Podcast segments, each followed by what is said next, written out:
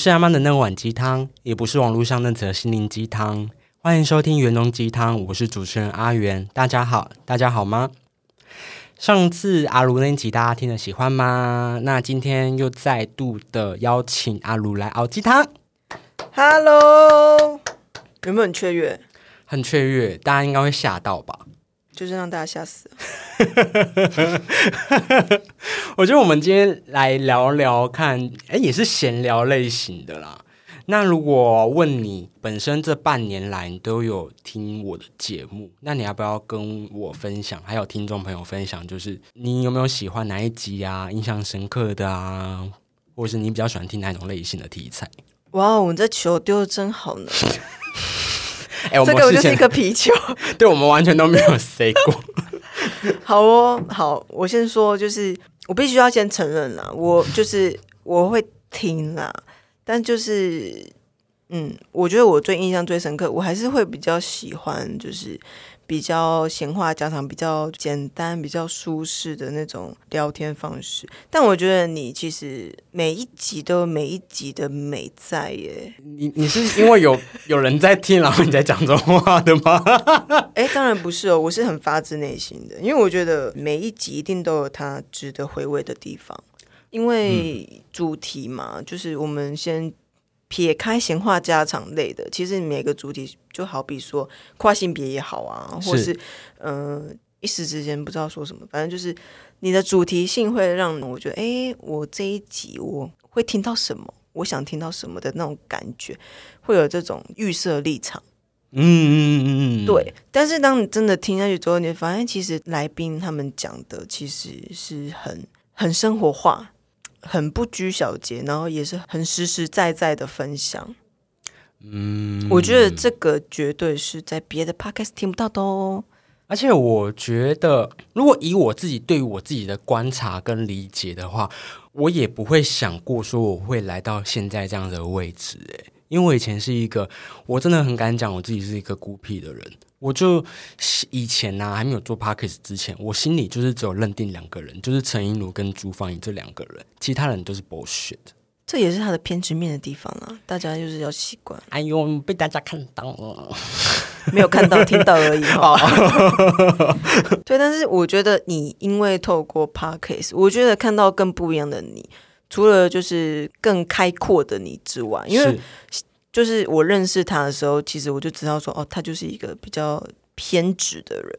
嗯，那就像他刚刚讲的，他可能就是只有认定哦，他哪些人，但是其实还有更多人，可能是你还没有遇到，也可能是他们真的是有拿出真心，但是因为你封闭的关系，没错，对。但是我觉得他就是自从做了 podcast 的之后，我觉得他我们聊天的内容也会很不一样，就是他会去分享哦，他今天这个来宾哪些有趣的地方，是然后也不会被那个人给拘，就是拘束住的感觉。我觉得这是一个很好跟一个很很棒的改变。对，而且除了偏执面这件事情呢、啊我觉得我的情绪也还蛮外放的。嗯，我觉得你本来就是外放了，只是说就是你外放给谁看？对，因为以前呢、我情绪如果外放的话，我通常有什么大事小事，我一定会跟这两个人说。对，可是你有没有发现，这半年我很少烦你？哎、我不得不说，我觉得这样好棒 啊。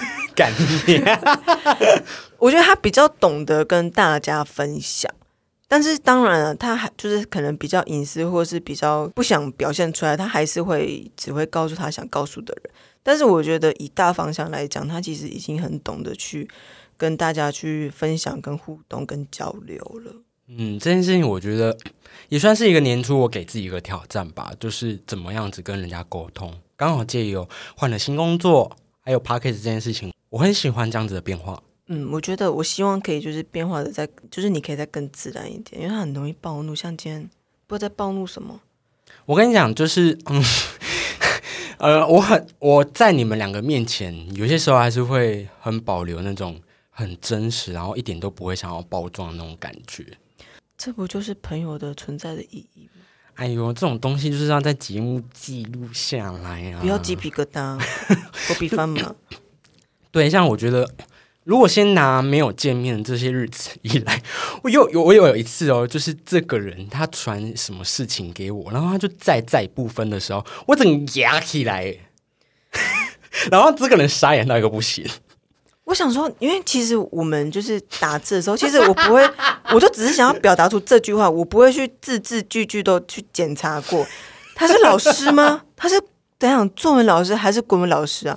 人生一定要活那么憋屈吗？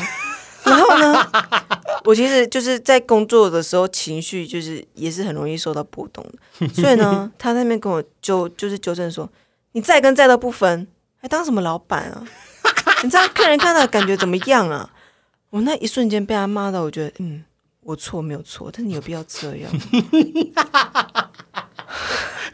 我就好告诉自己说好，我我这半个小时我我不想理他，很好，这也是一个很好就是很好玩的一件事情。我觉得就是已经互相理解到，就是 情绪这件事情，哎，彼此的。我觉得这样讲就好像回归到我们第一集在聊大学时候，是不是也是因为这样子，然后会有很多冲突？当初也是因为互不相让，都不想要妥协，对，没有错，然后也不愿意理解吧。就会觉得说你干嘛这样，然后之后就觉得很气，就不想理人。对，真的哎，所以这一路走来真的是很酷哎。应该说我现在也还是会生气，但是我觉得我知道我会气到某一个点，我就算了。没有，我现在也会觉得说你要生气你就去吧。对我气来了，就是你要等我发完，就我我就会变成正正常人。就是现在比较不会在意，但是以前就是因为太在意，就是你生什么气，就是会执着于你生什么气，然后两个反而会更有冲突。对，我觉得，哎，你生什么气这件事情，我觉得好像变成说，我们已经了解到说，我们不能决定别人要怎么生气，但是我们可以决定这件事情，我们看事情的角度。嗯，还是说，其实是一种默契，就是已经知道说你在生什么气，但是就是哦，好，那就这样吧。磨练后过的默契吧，非常的磨练了，真的真的，对，像是昨天我跟他约。他头他从台铁要下来嘛，我就跟他指示说，你一定要从淡水新一线的那个下来，这样我会在那里等你。结果时间已经到喽，然后我就看到，哎，怎么没有这个人？然后他就说他去厕所，然后我就说，哎，去哪里的厕所？因为如果大家有在台北车站待过的人，就会知道淡水新一线其实下来要往捷运的那个方向会有一个厕所。结果他竟然回我说我在大厅，我说嗯，什么大厅？你的脸好好笑，你的脸好好笑，因为我自己也觉得很无言。就是我那时候，其实我这趟旅程哦，如果想要知道我就是坐台铁的这段旅程发生了什么事，可以去听上一集。反正我觉得我这段旅程已经感受度很不好了。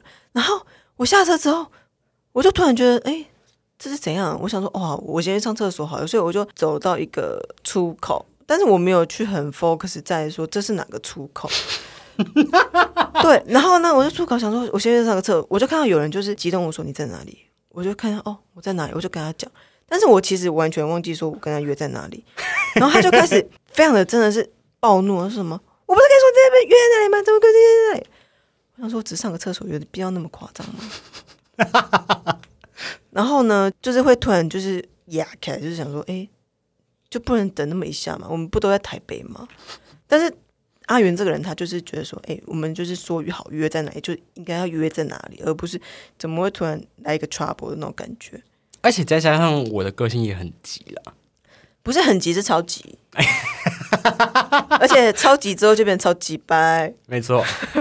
哎，超级掰就是会变成超神奇。对，反正我现在就是属于哦，你要生气就是去吧。然后他就见到我之后，他他就先叫我名字。其实他那时候叫我名字，我转过去，我想说，天，他又开始骂我。我转过去之后呢，他就果然就是变脸，就开始念说什么“我不是干什么”。我想说好，等他念完就没事。之后等他念完就真的没事了。谢谢你愿意 理解我。哎，我真是一个伟人。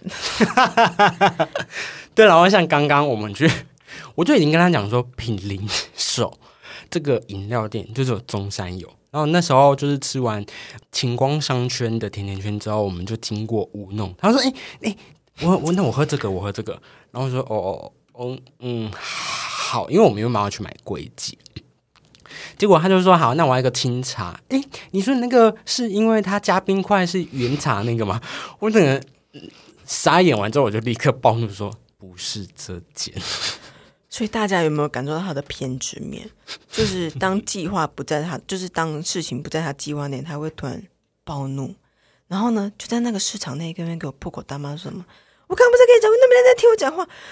我说你够了没有？我的面子不要了是呗？然后呢，我一样就是哦，你要你要念，你要骂你家的事，你就念完之后，哎，那我们等下吃什么？就又回归正常，就是等他念完就没事了。我觉得大家听完这一集会不会觉得我是疯婆子？你就是个疯婆子。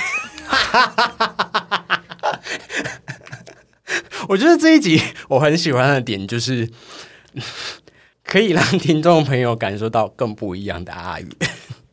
这绝对是大家可以想象，但是却看不到的。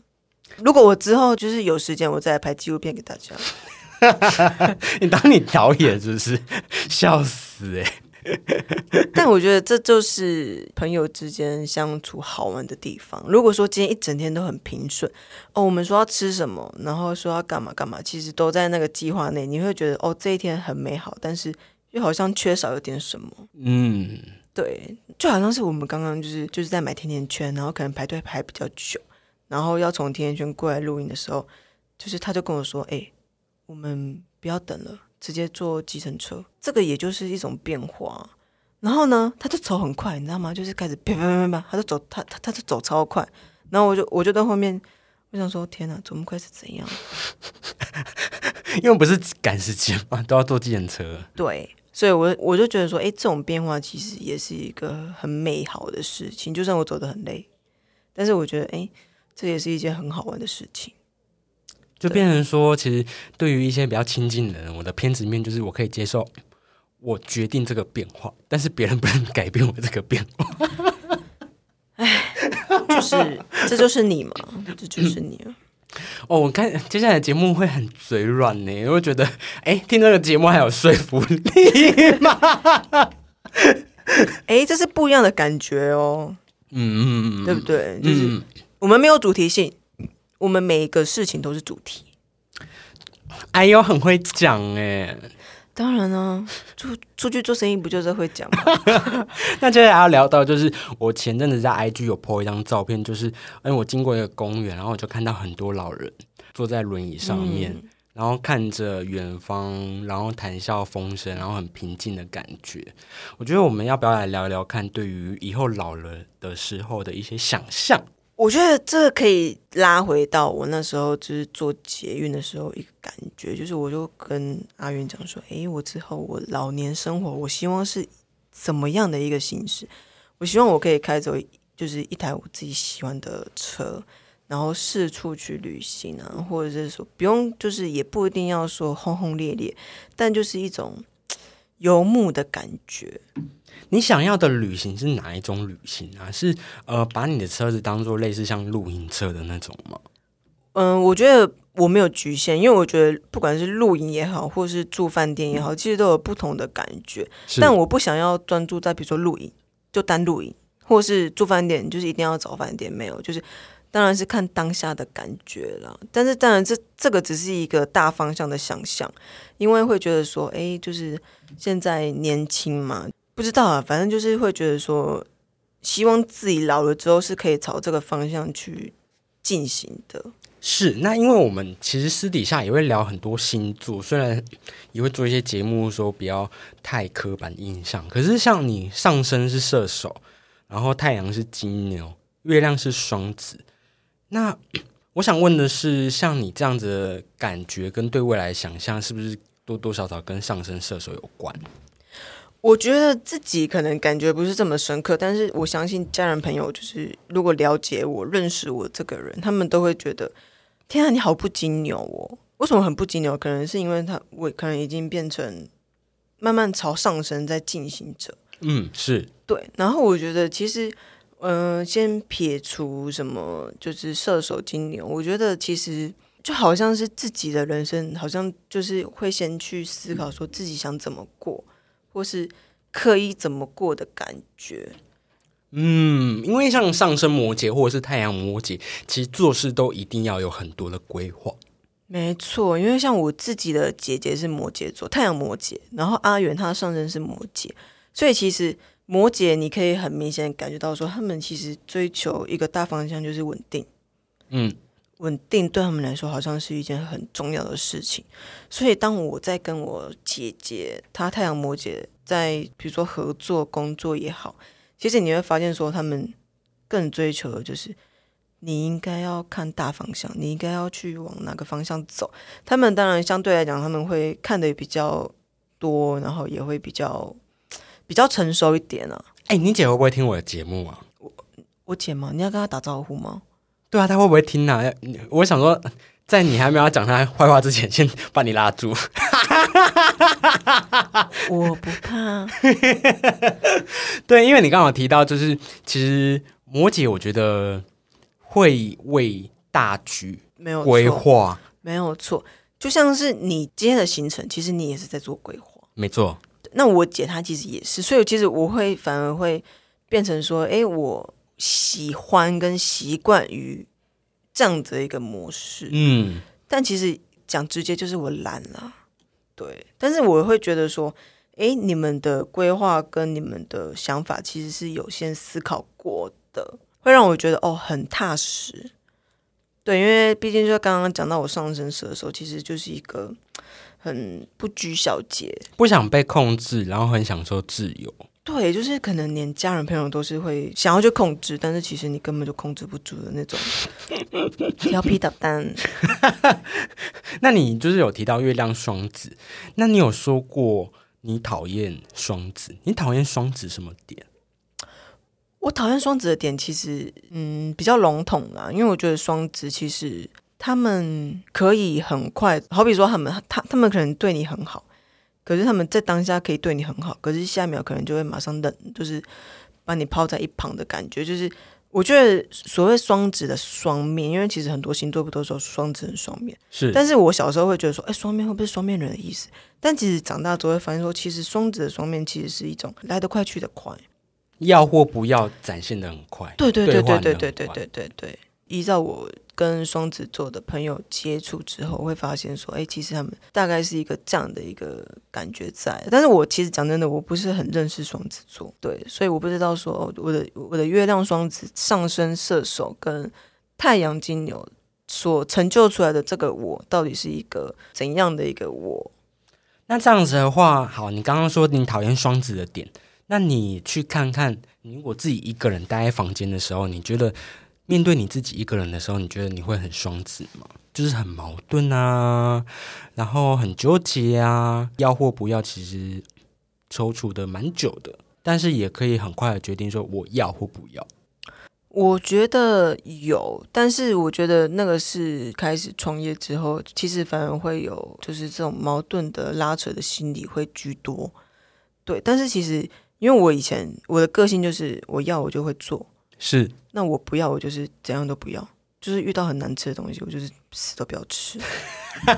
对，但是我发现说我创业之后，我会觉得哎，真的有这种感觉，就是会比较有矛盾的感觉。但是当我就是做决定之后，其实可以马上做决定。嗯，对，所以我觉得嗯，这种感觉其实是有的。对，然后所展现出来感觉可能是射手，但是内在可能是双子的一种感觉。嗯，对，就是社会化之后的我，对我自己的定义是这种感觉，就是人家可能觉得说，哦，哎，你看起来就是不，可能不像是二十几岁的年轻人，可能就是感觉呃，哎，嗯，蛮稳重的啊，什么就是想法很多啊什么的，但是自己就会觉得说，哎，有吗？新书下狼灾啊！哎，有了。就是呃，你自己内心的纠结，其实外在的人是看不出来的。对，因为我其实也不太会表现出来，但是其实跟我亲近的家人朋友，其实都可以很明显感觉到。嗯，对，因为我会处于自己的那个状态内，然后反而是因为家人就是每天都会在我旁边，然后我们也一起工作嘛，反而是家人会去跟我讲说：“你不要想太多啊，干嘛干嘛的，就是不要给自己太大压力。”没错，没错。那提到像我自己，我是上升摩羯，我就觉得，而很多人都会说摩羯座是很工作狂。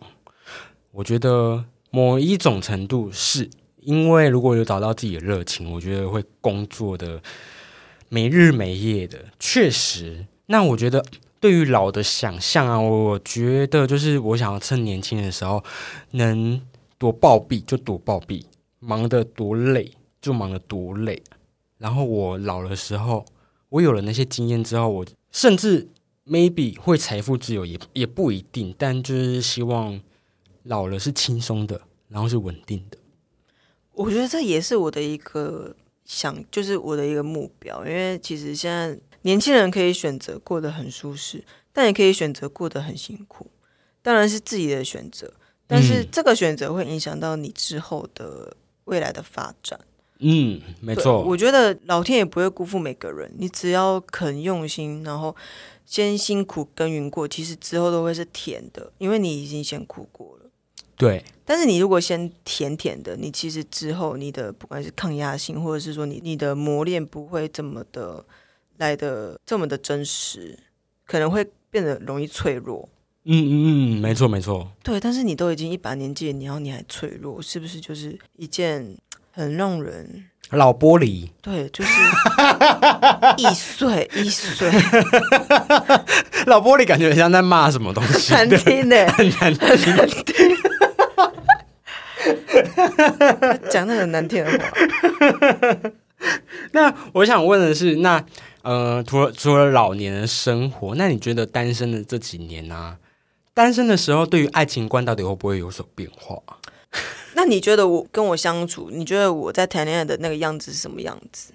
如果以年轻来讲的话，当然就是义无反顾啊，就是你可以为了他，就是放弃所有。嗯，怎样怎样？点到为止哈。我要挖来一个坑自己跳。对，没错。但是我觉得你讲义无反顾就是没有错，就是嗯，当自己单身的这个时候，其实。会发现说，其实自己可能所展现出来的是的谈恋爱的时候没有的那个样子，是跟有更多的时间跟自己相处。嗯，对。那我觉得谈恋爱其实也是一件很好的事情啊，只是说，我觉得谈恋爱也是需要看一个，好像是一种对我来说啦，谈恋爱好像是需要看一个天时地利人和的感觉。为什么？因为我如果谈恋爱，那我会不会其实创业就会容易？废掉啊，或又或者是说没有办法，就是很专注在我自己的事业上。是，所以我也觉得很好奇，是我们都那么久没有谈恋爱了，那如果谈一场恋爱的话，我们会是什么样子？我觉得我可以想象你怎样？我想听，因为现在的你就是一个，嗯，你对你很沉迷于你自己的工作，然后你就是在工作的时候的那个你，或是私底下的你，其实都很享受。是。对，那我觉得，当你谈恋爱之后，其实你要把这个享受放在另外一半身上，变成说你在享受另外一半的这种感觉。哈，你跟我的想象完全不一样哎。要不然你的想象是怎样？我希望我现在，你希望吗？希望我我如果以希望跟我们现在还没有交到的一些想象面哦，如果拿这样分享的话，我觉得我现在想要谈的恋爱是，你就是直接安插进去我的生活，但是你不要把我现在的生活捣乱。可是想象是美好的。没，没错。你等于说是把这个人变成你的一个融入到你的生活中，那你觉得人是可以控制的吗？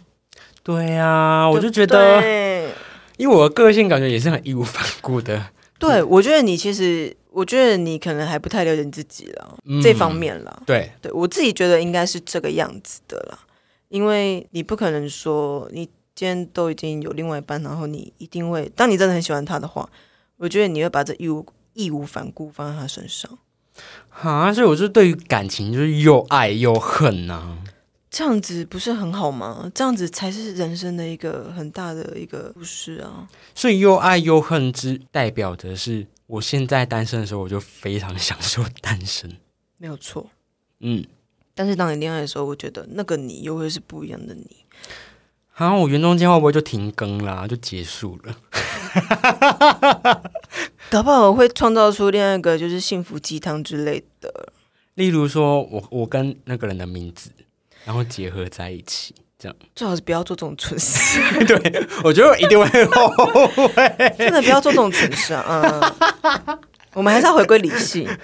那你对于爱情的想象是什么？因为我毕竟都已经开始创业了，其实我还是我的想象是我希望我们之间都可以留时间给对方，但是也一定要留时间给自己。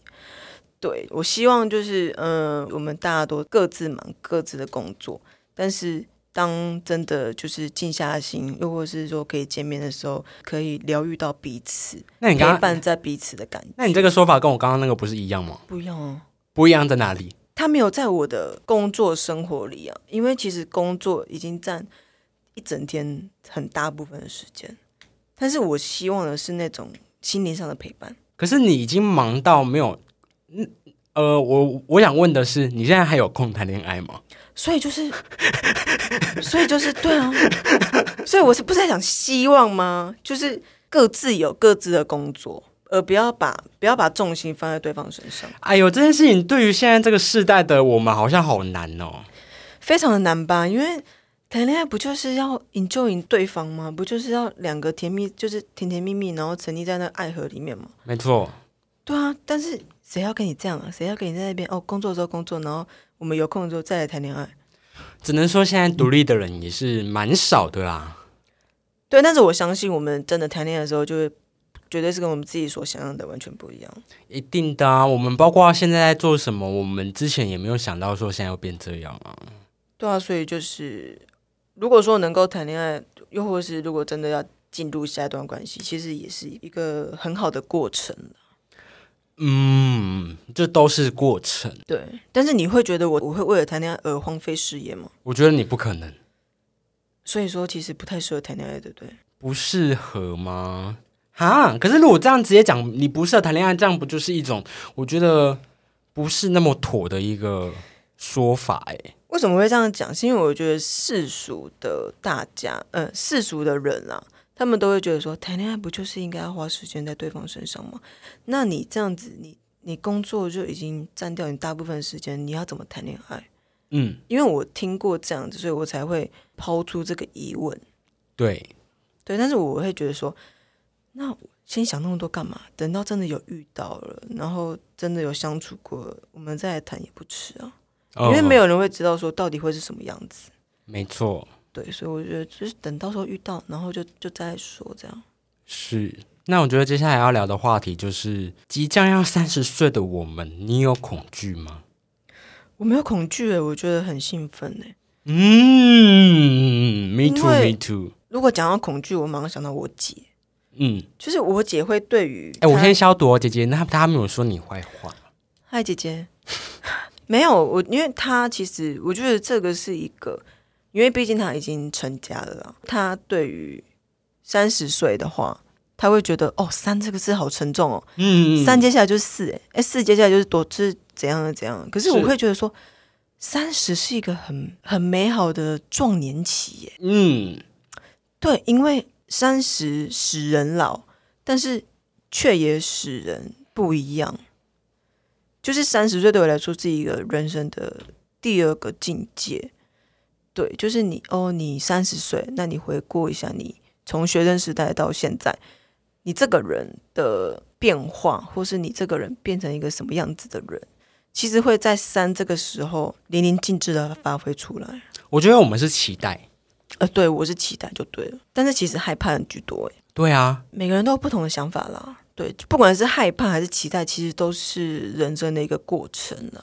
对，因为接触到那么多人啊，其实大家对于三十应该说是一个平均值，是你从一个年轻人，然后真正的成为一个大人的年纪。平均值来说，那当然就是，呃，三十岁不一定是哦，你过了那个生日的那一天，你隔天就会多么的不一样。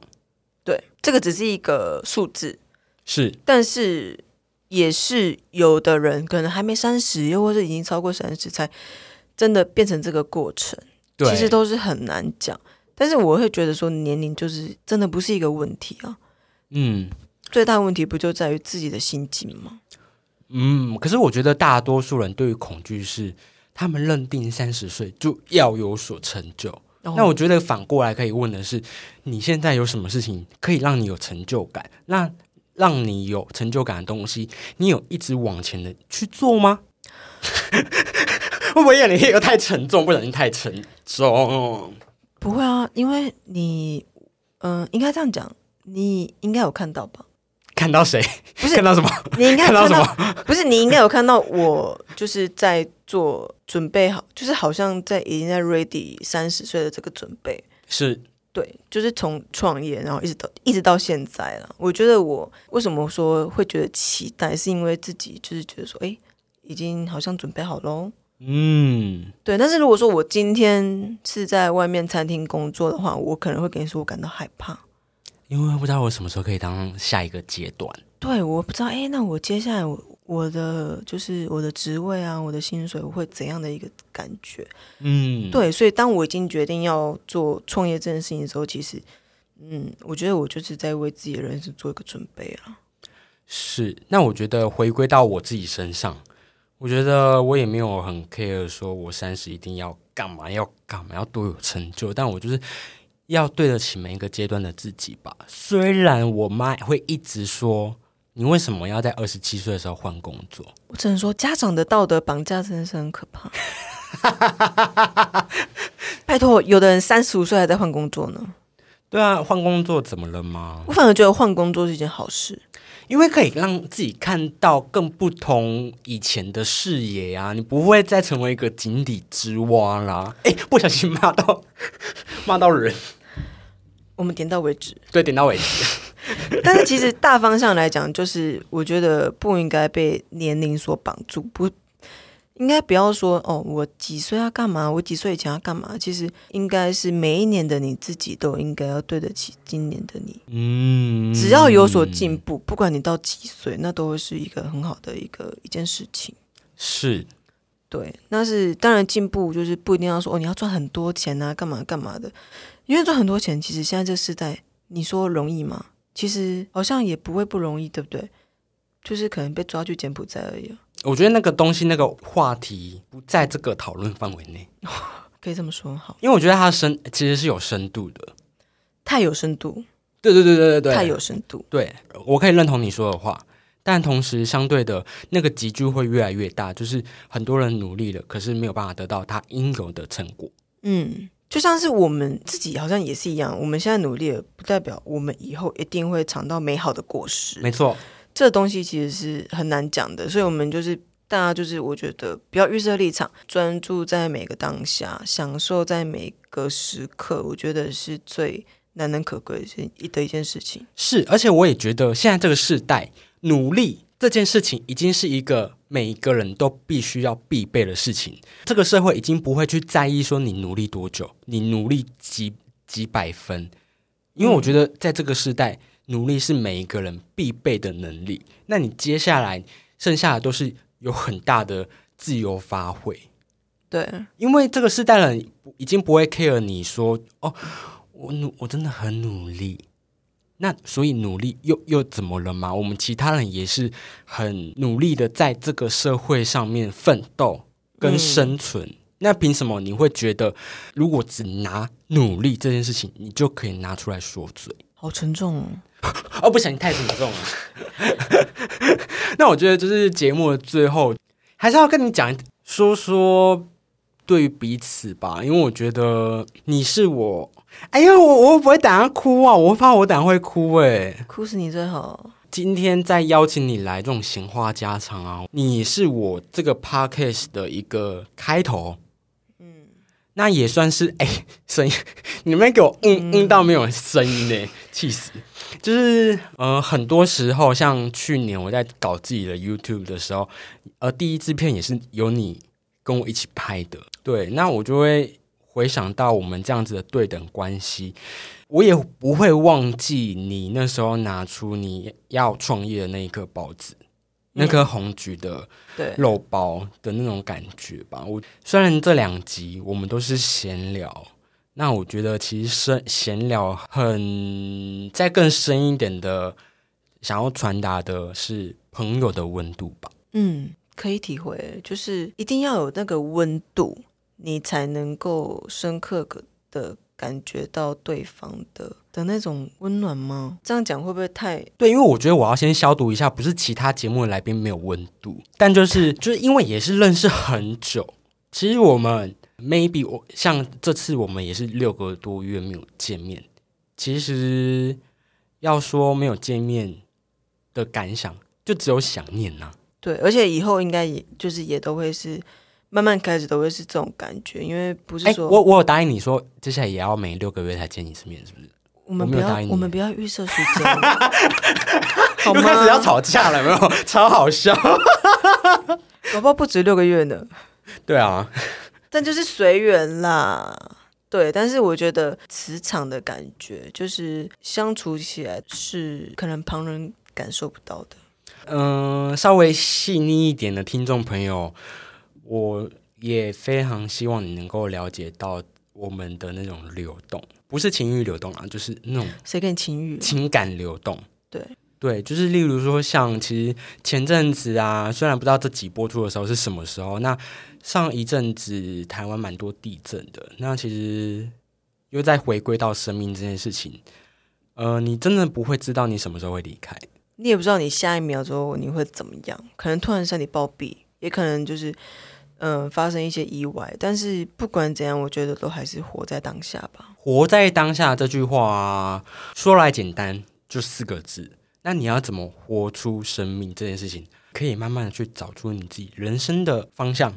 嗯，就如同我觉得一直以来啊，每一集的 podcast 原中鸡汤，我就是想要记录这个世代下我想要记录的事情。对，maybe 好，就是我可能会被人家忘记，嗯，但是我觉得我们讨论的这些事情啊，都是这个世代下我们的体悟，没有错。也是一个记录，是我希望未来的十几年再来回来听这些东西的时候，会觉得哇哦，原来我们经历了那么多。算是一种记录的感觉吗？嗯，声音的纪录片，对，声音的纪录片，可是就跟呃视觉上的纪录片有很大的不同。嗯，对是我觉得这种感觉是嗯很有意义的一件事情。对，像是其实长久以来啊，在做 podcast 之前，我都是很害怕听到自己的声音的。我好像没有跟你说过这件事情，也没有跟大众说过。对你真的没有说过，所以还真的有点惊讶呢。对，呃，呃像可能像阿卢，他可能也会知道说，其实我对于我自己的自信也是慢慢的去做累积跟堆积的。没有错，对，所以像声音这件事情，我也是哦，做到现在啊，也需要透过后置去剪辑，在听到自己的声音的时候，不会那么的尴尬跟无语。我以前听到我自己的声音，就会觉得嗯，好难听，好难听，我不想再听到了。可是现在就会觉得说，哦，原来我自己的声音就是这样子。我坦然去接受它之后，我就觉得，哎，我有自信了。这也是 Podcast 给你一个很大的成长呢。嗯，做自己有一个呃，我自己感受到的点就是，你先从你喜欢做的事情开始，然后你会慢慢的了解自己，你是谁。因为我觉得，就像如果拿我来比喻好了，我连我自己的声音都没有办法接受了，那我要说什么事情，我说什么事情才会有说服力？你们才要来听我的 podcast，哦，蛮酷的，蛮酷的，对不对？对我觉得蛮酷的。那我觉得节目的最后啊，你要不要再次跟大家分享一下你的潮贺包子的一些呃购买的资讯啊，工作室的地点啊，要怎么订购啊，还有会在哪一些市集看到你？因为我觉得上一集创业那一集没有谈到这个宣传，那节目的最后就让你好好的宣传一下。哎，第一集我们是不是还没有成立工作室啊？第一集我记得有哎、那个时候可能是初期啦，但是是我们潮贺包子的工作室，其实你说是哪个朝哪个贺？朝天椒的朝贺，恭贺新喜的贺，对，朝贺包子，我们是在台中的美西区美术馆的附近，那我们是在巷子啦，对，就是巷口美食啊。如果比较不好找一点，但是如果有说有喜欢又或是想要尝试的朋友，都是都可以在跟我们做联络，我们就是都会有 IG 啊，然后 FB 跟 Line 都可以看得到。但是我们 FB 比较特别一点，因为我们的名字是以前的名字，所以大家可能会觉得说，诶，这两间店是一起的吗？以前的名字叫什么？宝包子，对，宝石包宝，宝包子，对，你们看到 FB 可能会叫宝包子，对，然后我们的话，假日都会在审计新村，审计新村其实是大家到台中都会去踩的一个点，对，然后我们位置不会固定，但是你如果能够就是逛完的话，其实都会看到我们的身影。是对，那我们主要贩售的东西的话，是有包子、馒头跟小馒头。小馒头比较特别啦，因为包子、馒头可能大家就是会对于它的感觉是比较传统，但是小馒头很特别，就是我们是那种一口的小馒头，是，然后也很像是宝宝馒头的概念。但其实小馒头它就是一个老少咸宜的一个点心，那当然都是全部都是手工制作。如果有喜欢的朋友，都可以再跟我们做联络。然后如果说就是你跟我说，诶，我是听了园中鸡汤来的，好，二话不说，直接就是请你吃我们最可爱的小馒头。哎、我刚才还想说要不要跟你要折扣的嘞。如果来，如果真的有跟我说园中鸡汤这通关密语的话，当然没有问题啊。对，那我觉得就是像你刚刚呃之前谈到的，创业刚开始是因为爸妈的早餐不知道吃什么。那如果听众朋友呃已经不知道呃早餐要吃什么啊，我觉得你可以好好考虑一下潮喝包子。那你对于喜欢包子你很有兴趣，那也喜欢吃包子，那想要体验看看就是什么才叫包子，很圆形，然后使用老面发酵的。然后吃的不会胀气的包子，我觉得你都可以到他们的 IG、Facebook 搜寻他们的相关资讯。欢迎追踪，好，那我们原中鸡汤下次见喽，拜。拜拜